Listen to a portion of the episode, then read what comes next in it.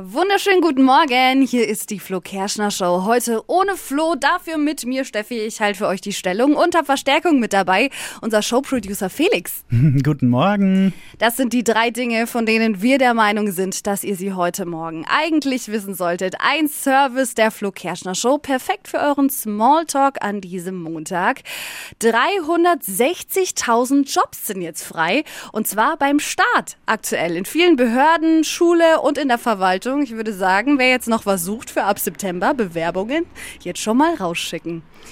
Der Schauspieler Matthias Schweighöfer, der hat jetzt verraten, dass er und seine Freundin Ruby O'Fee eine Paartherapie machen. Mhm. Finde ich total spannend, das jetzt mal so in der Öffentlichkeit zu erzählen. Und ich finde es aber auch ehrlich gesagt gut. Mhm. Das ist kein Tabuthema und kann man wirklich mal machen.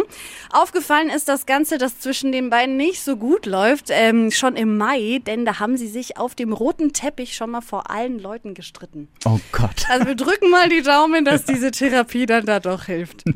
Richtig coole News aus Gent. Da kann man jetzt nämlich studieren und zwar im Literaturkurs zu Taylor Swift. Oh.